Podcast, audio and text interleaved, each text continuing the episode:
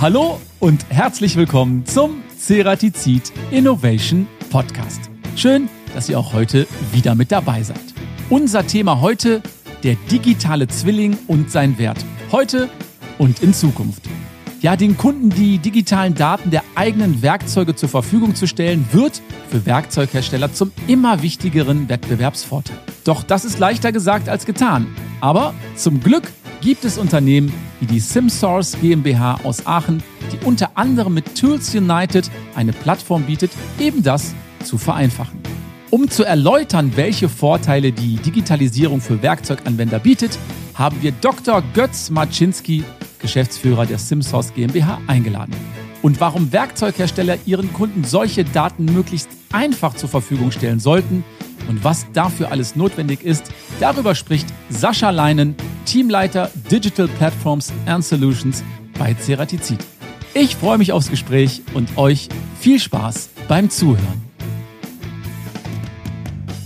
Hallo Götz, hallo Sascha, schön, dass ihr heute beim Ceratizid Innovation Podcast mit dabei seid, euch die Zeit genommen habt. Ich freue mich sehr. Sag mal, Podcast, Sascha, ist das bei euch ein Thema? Hörst du selber gerne Podcast? Ab und zu, gerne, ja, klar. Ich muss ganz ehrlich zugeben, ich bin zum Podcast etwas später gekommen, aber jetzt dann tatsächlich Heavy-User. Ich habe so eine Spotify-Resümee bekommen und ich habe, glaube ich, weiß ich nicht, 10.000 Stunden Podcast gehört im letzten Jahr. Götz, wie sieht das bei dir aus? Ich glaube, bei mir ist es ein bisschen weniger. Ich habe das bisher nur auf Empfehlung genutzt, unter anderem auch hier für den Ceratizid-Podcast, aber ansonsten eben eher sporadisch. Und wenn du da reingehört hast, Götz, dann weißt du auch, dass wir immer mit einer besonderen Rubrik beginnen und das ist A oder B? Ihr seid bereit? Wir starten mit der ersten Frage. Sascha, Berge oder lieber Meer und Strand? Berge, da kann ich mich besser festhalten. Okay, Götz, in der Cloud oder lokal abgespeichert? In der Cloud. Wir sind eine Cloud-Company. Was anderes kommt nicht in Frage. Passt. Sascha, PS oder Pedale? Eindeutig Pedale. Die Muskelkraft bringt. Götz, Atari ST oder Commodore 64? Back to the 80s. Commodore 64, aber besessen habe ich keinen, wenn die Frage noch kommt. nee, nee, nee. Ich habe tatsächlich einen besessen und es war ein großer Spaß. Sascha, heute oder vielleicht doch eher morgen? Eher morgen. Da liegt die Zukunft drin. Sehr gut. Götz, analog oder Touchscreen? Na, Touchscreen, völlig klar. Aus Bequemlichkeit, aus schön, aus ich weiß nicht was allem. Sascha, Hardware oder Software? Oh, das ist eine schwierige Frage. Gar nicht so sehr. Ich bin für die Software, die ist flexibler und anpassbar. Götz, Update oder Upgrade? Dann nehmen wir lieber den Upgrade, weil das geht dann inkrementell. Sascha, Sommer oder Winter? Jetzt als Radfahrer? Ergänze ich den Winter zum Skifahren. Okay, Götz, last but not least, möchtest du lieber in die Vergangenheit oder in die Zukunft reisen können? Na, in die Zukunft natürlich. Da werde ich dann Sachen entdecken, die ich noch nicht kenne. Und Sascha, einen habe ich noch für dich. Die Frage wird eigentlich immer gestellt. Innovation oder Tradition? Eindeutig auch hier Innovation. Musst du ja auch sagen, wir sind ja im Innovation Podcast, oder? So ist es. okay, lasst uns ins Thema einsteigen, ins Gespräch. Götz, ich habe es ja schon im Intro erwähnt, du bist Geschäftsführer bei der SimSource GmbH und Sim Aachen. Vielleicht stellst du dich einfach mal ganz kurz vor und verrätst uns, was deine Firma so alles macht, wenn man das in zwei, drei kurzen Sätzen so sagen kann. Fangen wir vielleicht mal bei Aachen an. Da habe ich studiert, Produktionstechnik. Aufgewachsen bin ich allerdings na, auf der Grenze Ruhrpott-Münsterland. Die Firma Zim Aachen ist eine Unternehmensberatung für Fabrikplanung und Steigerung der Fabrikleistung. Zimsource beschäftigt sich mit der Digitalisierung der Werkzeugindustrie. Vielleicht mal so grob gefasst. Okay, und was genau macht ihr da so? Was ist so eure Kernkompetenz? Naja, man sieht es ja an dem Flaggschiff-Produkt der Tools United Plattform. Also es geht eben wirklich um die Datenbereitstellung sogenannter digitaler Zwillinge mhm. in der Werkzeugindustrie. Und da werden wir oft verglichen mit dem, mit einem Händler. Man bezeichnet uns oft den Händler der digitalen Fabrik. Also anstatt jetzt physische Produkte in Fabriken reinzuschaufeln, schaufeln wir die digitalen Zwillinge in die Fabrik. Also wenn ich das richtig verstanden habe, mit Tools United stellt ihr eine Datenbank zur Verfügung, auf der sich der Anwender die benötigten Werkzeugdaten ziehen kann, richtig? Ja, das kann man genauso sagen. Also das ist eben eine große Datenbank, eine Suchmaschine, damit er eben das Richtige auch identifizieren kann. Ja, letztendlich eben dann in seinen Anwendungen auch die Daten entsprechend weiterverarbeiten kann. Und mich interessiert, wie bekommt ihr denn diese ganzen Datensätze für eure zentrale Datenbank? Also da gibt es Verträge, da wird geliefert, also tatsächlich wie bei einem Händler. Das heißt, ich habe Lieferanten, die Daten werden angeliefert, geprüft, gecheckt und in die Datenbank gepackt. Und auf die Datenbank kann dann eben der Endanwender darauf zugreifen. Okay, und warum glaubst du, ist das deiner Ansicht nach so wichtig, eine zentrale Datenbank zur Verfügung zu stellen? Wie war das denn überhaupt vorher? Bislang, wenn ich keine zentrale Datenbank habe, muss ich als Anwender halt die ganzen Webseiten der entsprechenden Anbieter hm, abgrasen, wenn sie denn eine haben. Und wenn ich dann als Alternative eine Single Source habe, wo alles in einem Format ist, alles im Zweifel sogar mundgerecht für mich zur Unterladen bereitstellt, dann ist das ein Riesenvorteil. Wollen wir das mal aus der Werkzeugherstellersicht betrachten? Sascha, wie sieht das aus? Ist das normalerweise so gewesen, dass die Kunden sich dann bei euch gemeldet haben, um diese Daten zu bekommen? In der Vergangenheit haben Kunden angerufen, haben bei unserem Außendienstmitarbeiter nachgefragt. Heute können Sie einfach in den Shop gehen, als registrierter Kunde, sich die Daten herunterladen, Ihr Format auswählen, danach suchen nach Ihrem Artikel und dort entsprechend die Daten finden. Nimm uns doch da mal ganz kurz mit. Das hört sich für mich so an, als würde man einfach auf eine Internetseite gehen und könnte sich dann die entsprechenden Daten da ganz easy herunterladen? Genauso ist es bei uns. Der Kunde geht einfach auf unsere Webseite, loggt sich ein und findet die Daten. Okay, soweit so gut. Aber warum brauchen wir dann, Götz, überhaupt so eine zentrale Datenbasis, um die Produktverfügbarkeit sicherzustellen? Für mich ist immer noch die Erkenntnis, dass so auf den ersten Blick, das, was Sascha schildert, ist, äh, mag ja für Ceratizid zutreffen. Nur ist es jetzt äh, ja, leider für Ceratizid nicht so, dass die Kunden nur Ceratizid-Werkzeuge kaufen, sondern im Schnitt haben die, ich weiß nicht, 50, 60 Werkzeuglieferanten. Und dann kommt das wieder so ein bisschen in Fokus, hm, wenn das alles von einer Stelle käme, das ist möglicherweise schon geprüft und alles im gleichen Format, hat das doch durchaus Vorteile, Zeitersparnis, möglicherweise auch für einen sicheren Prozess, dass ich sage, ich weiß, wie die Daten aussehen und muss die nicht alle einzeln prüfen. Also Sascha, würdest du sagen, diese digitale Produktverfügbarkeit ist absolut wichtig für so eine Customer Journey? Die ist absolut wichtig, weil sie ein wesentlicher Bestandteil heute eines Produktes ist. Daten zu haben, Daten zur Verfügung zu stellen, Daten den Kunden nutzbar zu machen, dass er sie in seinen Systemen hat, dass er sie zur Verwaltung hat, zur Optimierung seiner Prozesse hat, wesentlich. Götz, dann verrat uns doch mal, was genau tut ihr, um diese digitale Produktverfügbarkeit dann letztendlich auch sicherzustellen? Ist sicherlich jede Menge Arbeit. Ja, das fängt damit an, dass wir von dem Werkzeughersteller maschinenlesbare Daten brauchen.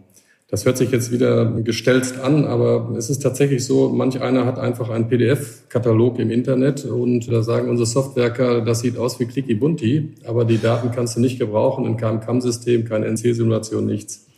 Götz, ganz kurz, was ist bitte Clicky Bunti? Ja, das ist so, wenn du hier in die Entwicklungsabteilung reingehst, die sich natürlich alle für die Größten halten. Und äh, alles, was sie nicht selbst gemacht haben, ist sowieso schon mal minderwertig. Okay. Und auf jeden Fall, wenn es digitale Kataloge sind, die einfach nur gescannte PDF-Seiten sind. Okay, das ist Clicky Bunti.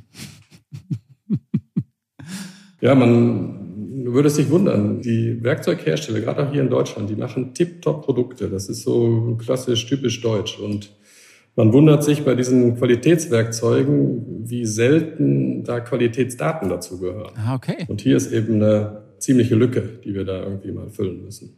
Dann lass uns doch mal ganz kurz auf das Thema Datenschutz zu sprechen kommen. Niemand möchte doch sicherlich seine Daten einfach so rausgeben oder sind das am Ende vielleicht gar nicht so sensible Daten, wo diese Problematik vielleicht gar nicht besteht? Die meisten Daten, von denen wir hier reden, die sind nicht sensibel. Das sind ja im verkaufsfördernde Daten, die früher, Stichwort Dicky Bunti, an jedem Katalog drin gestanden haben.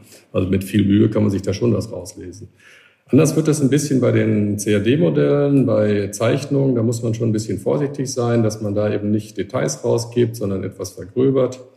Und das nächste ist dann natürlich, was für uns für den Datenschutz dann wichtig ist, da geht es aber dann um die Nutzerdaten praktisch. Wer greift zu? Kann ich die identifizieren? Wer weiß, wer zugegriffen hat? Diese Geschichten.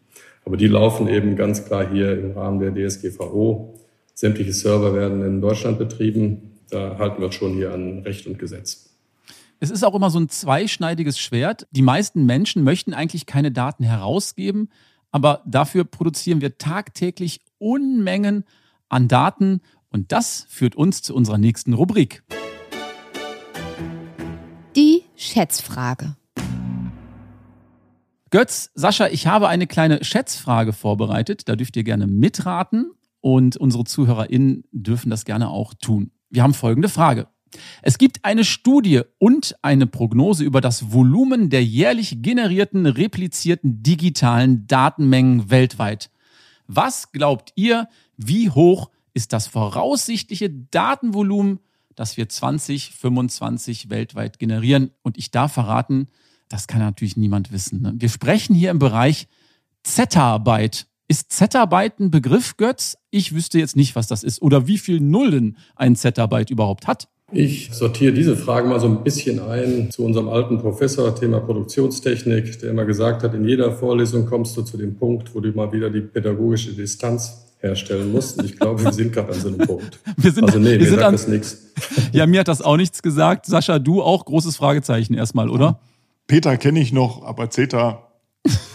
okay, ich löse das ein wenig auf, damit wir besser schätzen können. Also ein Zettabyte hat 21 Nullen, um das Ganze einordnen zu können. Und ich gehe mal ganz kurz in die Statistik. Also wir haben 2012 6,5 Zettabyte produziert an Datenvolumen. Wir haben 2020 64,2 Zettabyte produziert an Volumen. Und jetzt für alle, die zuhören und auch euch beide, wie viel Zettabyte haben wir denn 2025 in der Statistik? Was schätzt ihr? Sascha, du zuerst. Es werden sicherlich 500 Zettabyte werden. Oh, 500 Zettabyte, okay. Götz, was sagst du? Ich sag, da liegt er wahrscheinlich richtig. Ich sage aber, damit ich gewinne, 502, weil es ist eher mehr als weniger, wenn ich hier auf die logarithmische Skala meines T30-Rechners gucke. Ähm, okay. Was kann okay. ich eigentlich gewinnen? Ne? Ja, das gucken wir später. Also für euch beide gibt es auf jeden Fall unsere Ceratizid-Kaffeetasse zu gewinnen. Ich denke, da wird unser Produzent Norbert vielleicht noch eine übrig haben. Okay, und alle anderen dürfen auch gerne mitraten. Das Ergebnis gibt's dann am Ende dieser Podcast-Episode. Zurück zum Thema. Sascha, wie sieht das bei Ceratizid aus? Wie beziehungsweise wo stellt ihr euren Kunden die Werkzeugdaten zur Verfügung? Du hast es gerade gesagt. Der erste Schritt ist über eine Website. Da kann man diese Daten sich herunterladen. Gibt es noch andere Möglichkeiten? Ja, auf der Webseite gibt es also verschiedene Möglichkeiten. Zum einen am Artikel, inzwischen auch bei unserem Warenkorb, wenn jemand bestellt. Aber wir stellen auch inzwischen Softwareanbietern entsprechende Kataloge bzw. Daten für ihre Kataloge zur Verfügung, damit dort gleich der Kunde auf dem jeweiligen System das vollständige Produktangebot als Daten hat. Und du hast es gerade gesagt, das Ganze findet auch im Warenkorb statt. Das heißt, ich packe da Produkte in den Warenkorb und mir wird direkt angeboten, die entsprechenden Daten auch herunterzuladen oder die werden mitgeliefert? Genau. In der Regel kauft jemand und wenn es ein neues Produkt ist, dann möchte er auch gleich die Daten dazu haben. Die kann er sich in dem gleichen Schritt herunterladen, wenn er das möchte. Oder er setzt sie sich auf eine Merkliste und kann sie für später speichern und auch da herunterladen. Und jetzt stellt ihr diese Daten ja auch bei Tools United zur Verfügung. Was genau bringt das dem Anwender für einen Mehrwert? Letztendlich äh, basiert das auch auf unserem Servicegedanken, denn wir wissen, dass Kunden nicht nur Ceratizid-Produkte kaufen, sondern auch von anderen Herstellern.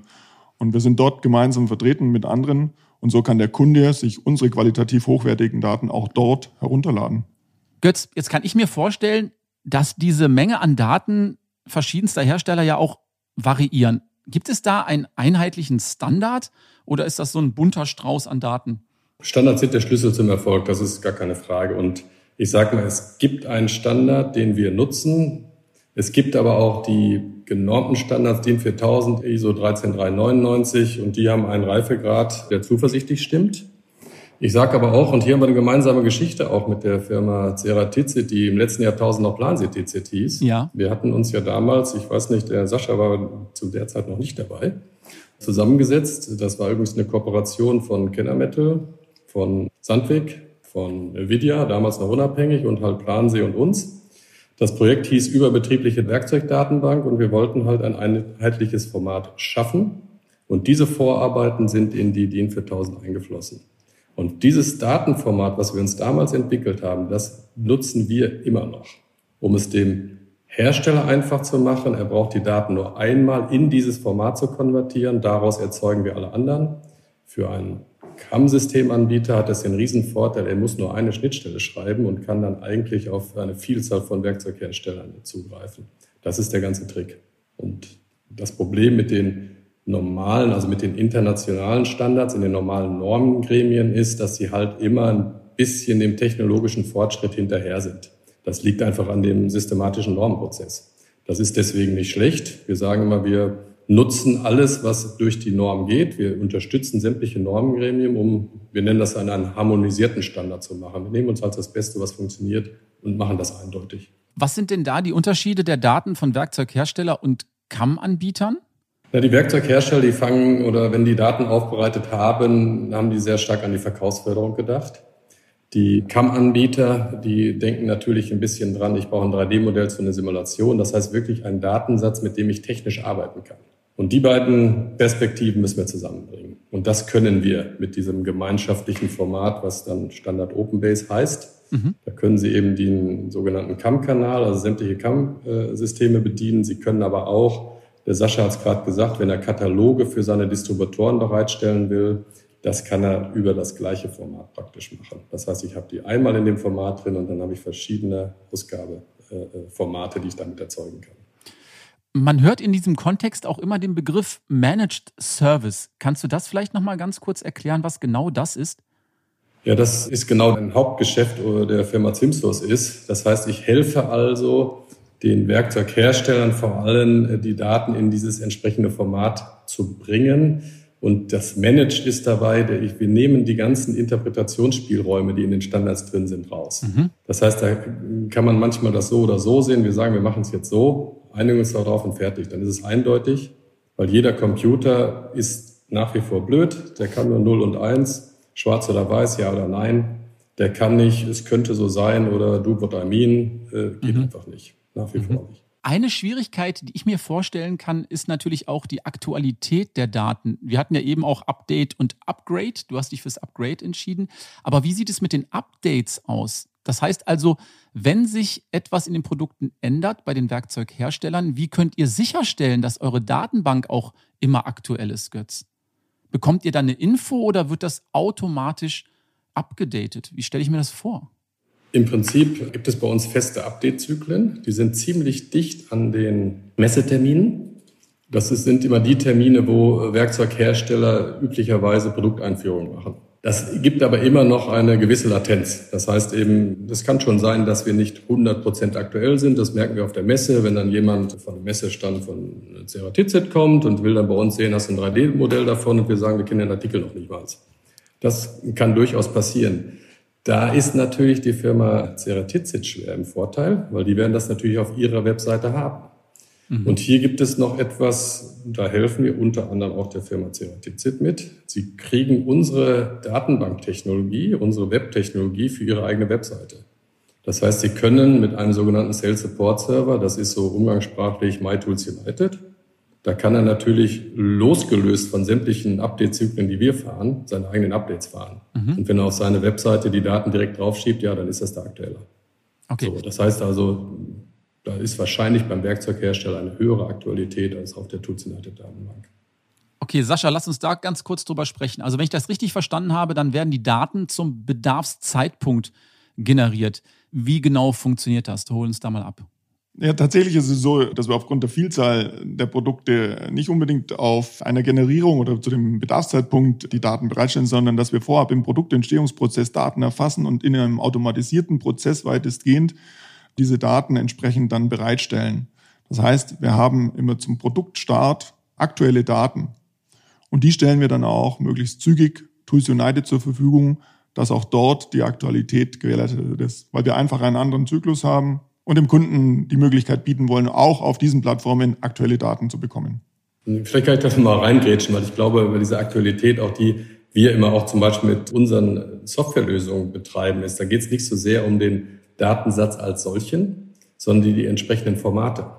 Das heißt, die werde ich nach Bedarf generieren. Also wenn heute einer auf die Plattform geht und sagt, ich möchte einen Datensatz für das Mastercam-System haben, dann wird der dann generiert für Mastercam. Das heißt also, sollten da irgendwelche Änderungen drin sein, sind die in dem Mastercard-Modell auch drin. Das ist ein bisschen vielleicht das Mundgerechte, weil sonst müsste ich ja oder müsste die Firma Ceratizid sämtliche Formate updaten. Das machen wir. Und wenn sie jetzt eine Änderung haben, müssen dann sofort wieder alle Formate updaten und sagen, nee, wir daten nur den Datensatz ab und das entsprechende Format wird generiert. wie in so einer, ich sag mal, einer Versandabteilung vom physischen Produkt. Da liegen die Werkzeuge alle rum. Da sind aber welche und sagen so, heute geht das nach Übersee, das muss in Überseekarton rein, da kommt noch, ich weiß nicht, in hier die Kaffeetasse vom Podcast mit rein, weil er so fürchterlich nett war. Und dann kriegt er halt die mundgerechte Sendung.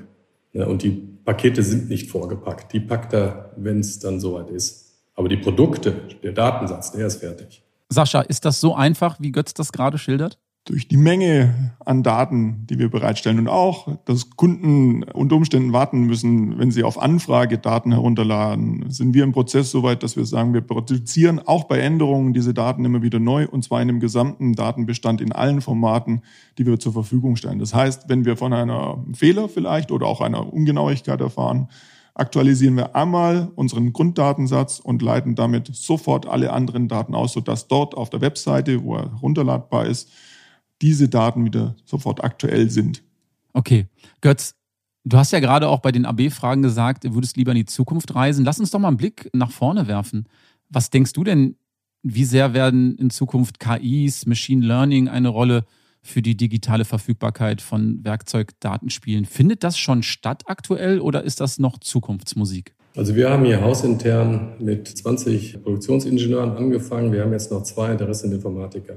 Und wir nutzen sogenannte Clustering-Algorithmen schon aus dem Bereich der Data Science, um Werkzeugdaten automatisch zu klassifizieren, um da eben auch die Datenaufbereitung zu automatisieren. Insofern, da findet schon etwas statt. Diese klassischen KI-Anwendungen, Stichwort Machine Learning, die sehen wir ein bisschen mehr in der Bereitstellung von Einsatzempfehlungen zum Beispiel. Da gibt es eben Möglichkeiten. Dazu müsste ich aber zunächst mal eine Datenbasis von uns eine ziemlich große schaffen von Einsatzfällen. Und in diesen Einsatzfällen könnte ich dann nach Mustern suchen. Und da kann man sich dann schon vorstellen, wir haben da auch Projekte, die laufen bei uns in der Vorausentwicklung, dass ich einfach nur eine Wagensaufgabe beschreibe und der sucht dann in der Datenbank über eine gehobene Mustererkennung, gibt es so einen Fall? Und wenn ja, zeig mal, vielleicht passt der ja. Also da würde ich mal sagen, dass wird stattfinden, aber Stichwort Schätzfrage, Stichwort Algorithmus, ich würde mal sagen, nächstes Jahr nicht. Mhm. Aber ab, ab, da mal sehen, was da äh, stattfinden könnte. Sascha, wie ist das bei Ceratizid? Spielt KI und Machine Learning eine Rolle bei euch? Ist das was, was ihr auf dem Radar habt?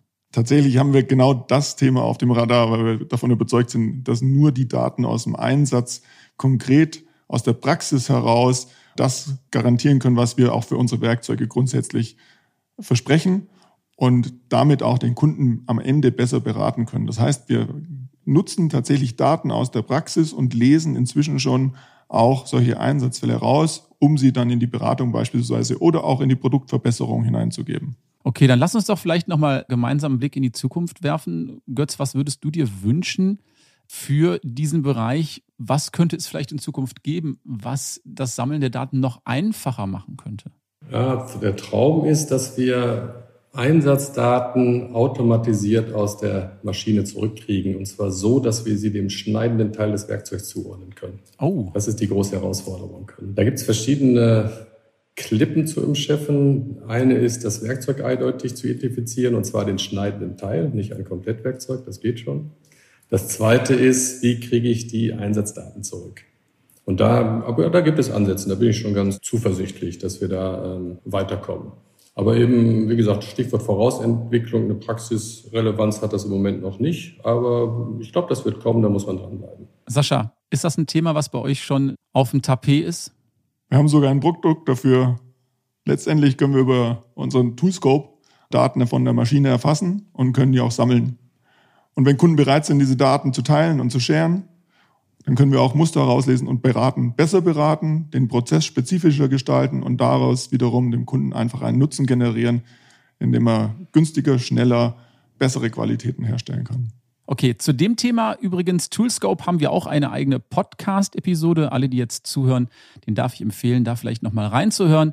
Da wird das ganze Thema auch nochmal umfänglich erläutert. Götz, Sascha, ich merke gerade, wir könnten uns noch stundenlang über dieses Thema unterhalten. Das ist ein weites Feld. Uns läuft so ein bisschen die Zeit davon. Deshalb sage ich an der Stelle erstmal Dankeschön für die spannenden Insights. Wir werden entsprechende Informationen auch gerne in die Show Notes packen mit entsprechenden Links, dass man sich da vielleicht nochmal informieren kann. Müssen aber noch am Ende dieser Episode unsere Schätzfrage auflösen. Es ging um das Datenvolumen 2025 weltweit. Und Sascha hat geschätzt, das müssen doch ganz selbstverständlich 500 Zettabyte sein. Und der Götz hat gesagt, nee, nee, da bin ich mir ganz sicher, das sind 502 Zettabyte. Also das muss mehr sein. Ganz so viel ist es nicht. Es sind 181 Zettabyte, die wir dann 2025 weltweit produzieren. Und wenn ich mich recht erinnere, wenn es dann 1000 Zettabyte sind, dann sind wir bei Jottabyte. Sollen wir das so machen, Sascha und Götz? Wir sprechen nochmal miteinander, wenn wir weltweit ein Datenvolumen von einem Jottabyte haben? So machen wir das. Naja, oder wir gucken erstmal, ob wir nicht 25 doch die 500.000 haben. Wer weiß das? ich glaube auch, dass wir die Praxis prüfen müssen. Okay, das müssen wir an der Stelle nochmal überprüfen. Eine letzte Bitte habe ich allerdings noch an euch. Wir haben vor einiger Zeit die Ceratizid Innovation Playlist ins Leben gerufen mit viel guter Musik. Und dann darf sich jeder Podcast-Gast einen Song wünschen es kommt wahrscheinlich jetzt überraschend, aber Götz, hättest du einen Song, den du dieser Playlist beisteuern wollen würdest? Hast du einen Lieblingssong? Unbedingt. Also in diesem Zusammenhang ist mit meiner Firma kommt nur Kurt Ostbahn, reißt die ZAM in Frage. Ich hoffe, der ist ja noch nicht drauf. Das gilt es zu prüfen. Der Text, das jetzt mal als Eigentümerunternehmer gesprochen, der Text ersetzt jede Kabinenansprache an den Vertriebsinnendienst nach jeder Messe. Okay, und das andere ist, wir haben den auch als Zeitstempel hier, wenn du also anrufst an der Zentrale und durchgestellt werden willst, dann kommt diese Musik. Und wenn der Text anfängt und du hast deinen Gesprächspartner noch nicht, dann kannst du mich anrufen, dann funktioniert dir intern was nicht. Okay, also wir werden diesen Song auf die Ceratizid Innovation Playlist packen und Sascha, für dich auch noch die Möglichkeit, ich entscheide mich für etwas Melodischeres und nehme Empire State of Mind von Alicia Keys und auch hier hoffe ich, dass er noch nicht auf der Liste ist. Ist, glaube ich, noch nicht auf der Liste. Ich sage Dankeschön. Wer Lust hat, darf da gerne reinhören. Den Link dazu auch nochmal in die Show Notes zu unserer Ceratizid Innovation Playlist. Ich darf verraten, wir haben von Metal bis Schlager bis Pop ist da wirklich alles mit dabei. Also wer mal ein bisschen Zeit im Auto hat, der kann da gerne mal reinhören. Der ist bestens unterhalten. Götz, Sascha, es hat mir großen Spaß gemacht. Dankeschön, dass ihr dabei wart. Bleibt gesund und wir sehen uns an anderer Stelle bestimmt nochmal wieder. Danke. Ja, vielen Dank. Danke. Das war unsere heutige Podcast-Episode zum Thema der digitale Zwilling mit einem Blick in die Zukunft und ganz, ganz viel Digitalisierungsthemen. Mir hat es großen Spaß gemacht, mit Götz und Sascha über das Thema zu sprechen. Sollte euch unser Podcast Freude bereiten, wie gehabt, lasst uns gerne eine positive Bewertung auf den gängigen Streaming-Portalen da. Habt ihr Anregungen oder Vorschläge für spannende Gäste, gern eine E-Mail an teamcuttingtools.ceratizid.com. Ja, und auch unsere Ceratizid Innovation Playlist auf Spotify. Die wächst. Wenn ihr Lust habt, hört doch da gerne mal rein. Ich freue mich auf die nächsten spannenden Gäste, auf die nächsten Episoden. Bis dahin sage ich Dankeschön, bleibt gesund, tschüss und bye bye.